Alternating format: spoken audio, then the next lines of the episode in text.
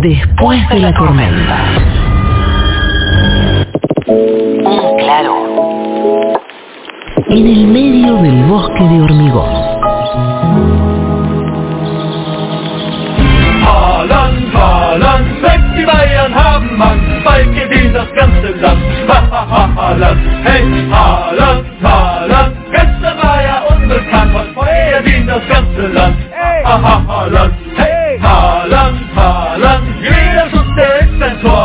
Dicen que va a ser el mayor goleador de todos los tiempos. Que nadie nunca va a hacer más goles que Erwin Haaland. El 9 del Manchester City, ex 9 del Borussia Dortmund y anteriormente en la Liga Nor- Noruega, si no me equivoco, ¿no es cierto? Eh, pobre hombre, a mí me da muchísima pena lo de Haaland porque ¿Por nunca qué? va a jugar, porque nunca va a jugar un mundial. Noruega no Suele pasar mundial. que si son muy buenos terminen clasificando sus países a los mundiales. Así que no cantes victoria. En alguna oportunidad Noruega- clasificó a un mundial. ¿En serio? Sí, claro. Con ¿Ha ido? Flow era el 9. Eh, bueno, lo curioso Así es que que... vamos a apostar. ¿Con Flow?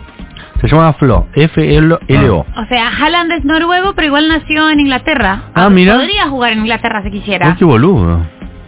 No sé si quisiera igual, o sea, no sé, estoy diciendo como... Y por ahí no estoy, quiere. Estoy suponiendo un montón de cosas por ahí, no, ni quiere ni puede, qué sé yo, no sé, pero nació en Inglaterra. Esto es parte de la historia que voy a contar a continuación. Mm. Les voy a pedir dos cosas, no me pidan precisiones futbolísticas. Yo te Eh, las aporto. Claro, vos Yo también, aportalas. yo ta- vos, vos no. Eh, Vos no. vos no. Yo, yo te las aporto, ¿qué de? ¿Qué te pasa con Vos me las aportás, eh, las precisiones futbolísticas, pero esta historia me pareció totalmente espectacular. A ver, mí me gusta, o sea, a mí me impacta mucho y soy muy fan de Haaland eh, en el Manchester City, porque es un animal Haaland. Es un animal. Es un animal y porque, de vuelta, me parece trágico que no haya ido y que no se pueda probar en el, en el Mundial. Como es la clase de cosas que me parece una, una epopeya, una tragedia griega. Eh, y espero que en algún momento Noruega vaya al Mundial. Pero Haaland, como eh, McAllister, eh, es hijo de otro futbolista, de el primer Haaland, Alf Inge Haaland. Mira, eso no eh, tenía. Que de hecho era jugador del Manchester City. ¿También? Claro. Pero una época donde el City no era tan bueno como El ahora. City no era tan bueno como ahora y antes de estar en el City estaba en el Leeds. Ok. Resulta que el tipo, eh, en el 97, em, en un partido entre el Leeds y el Manchester United, tenía una pica con Keane. Robbie. King. Sí, exacto. Qué bien. Que- Va- creo que es irlandés, Robbie King. Sí. Eh, y el chabón tenía una pica, Keane era súper bravo, también, Keane era muy peleador, y Haaland padre tenía una pica con este chabón. Y en un momento le hace una falta, eh, y Keane se tira al piso, y Haaland padre va, se acerca y le dice que deje de fingir. El chabón, hay un, hay un momento de, de confusión en la cancha, Haaland padre también muy bélico, ellos venían, la relación estaba muy picada entre los dos, Vikingo. vikingo, el vikingo Claro. irlandés, y eh, resulta que King se lesionó duramente y duró cuatro años fuera. Eh, no, no fuera del juego, pero cuatro años en recuperación. Los ligamentos cruzados, Ah. como una cosa tremenda. Pero eh, este hombre espera paciente a que se vuelvan a encontrar. Y se vuelven a encontrar el 21 de abril del 2001. Eh, ahí Haaland padre ya estaba en el Manchester City. Ah, relativamente poco, va a ser muy poco en el tiempo. Bueno, en ese 2001. momento es que Haaland hijo nació en el 2001. Es chiquito. O Ah, sea, todos son chiquitos. Como Magarroso. Haaland padre se encuentra otra vez en la cancha con Kim, que esperó durante cuatro años, y en un momento Haaland padre está con la pelota, llega Kim, y desde, o sea, es, búsquenlo en YouTube, les pido por favor que lo busquen en YouTube, Haaland Kim, Ando buscándolo que lo quiero ver, por hace favor. una patada voladora zarpada y le rompe la rodilla. Lo deja en el piso La justicia del ojo por ojo, diente se por le diente. acerca y le dice, jódete, jamás te vas a volver a reír de mí. Por eso lo dejan tres partidos sin jugar y después cuando se enteran de que había sido premeditado, lo dejan otros cinco eh, partidos más sin jugar. En un clásico, aparte por lo que está contando, ¿no? Es un Manchester United contra un Manchester City. En un clásico. Después el chabón, Kim, contó en su autobiografía, Ah, lo hizo verga, ¿eh? eh, recibió justa recompensa. Dice Kim en la autobiografía. Había esperado lo suficiente. Él me jodió y mi actitud es ojo por ojo. Ya está.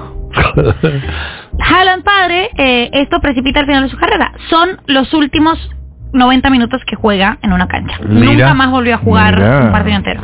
Y eh, Buena personalidad. Robbie King, ¿no? Zarpa- bravísimo, bravísimo. Bravo. Tremendo. Al chabón eso, le sacan la tarjeta roja porque es como el nivel de ensañamiento es total. Le deshace la rodilla.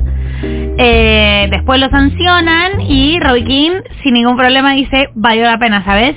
Pero bueno, después Haaland tiene a su hijo, Haaland, chiquito, el bebé gigante. Erwin Haaland. Erwin Haaland, que ahora sería alto goleador, no va a pasar, no va a pisar por ahora, quién sabe después, porque también es muy chiquito, tiene 20 y pico de años no, Erwin Haaland. cuando son demasiado buenos los jugadores y los técnicos aprovechan esa ventaja futbolística y arman un equipo especialmente para que esa persona se destaque, muchas veces esos equipos terminan clasificando. Así que no digas que no va a pasar porque algún momento puede llegar a pasar. Eh, además, el papá es el representante. Eh, Haaland padre es el representante de Erwin Haaland, hijo, ahora el super goleador del Manchester City. Y vamos a ver qué pasa. A mí me encantan esas dinastías futbolísticas. Eh, y me encanta esa historia de venganza. Y es- esperó paciente, boludo. Esperó cuatro años. El chabón no lo dejó pasar. Cuatro Y años. no en una liga ahí nomás, jugando para el Manchester United, espectacular. Eh, y bueno, Haaland ya se destacó de muy chiquito como jugador de fútbol. Hizo eh, en, en su equipo en Noruega, pero hacía de tres goles juntos. Y después su participación en las juveniles también hacía tres, cuatro goles por partido. Hasta que eh, lo compró el Borussia y el Borussia la rompió toda. Creo que tiene el mejor promedio de gol de la actualidad.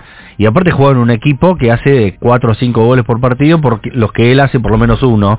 Así que debe tener un promedio altísimo.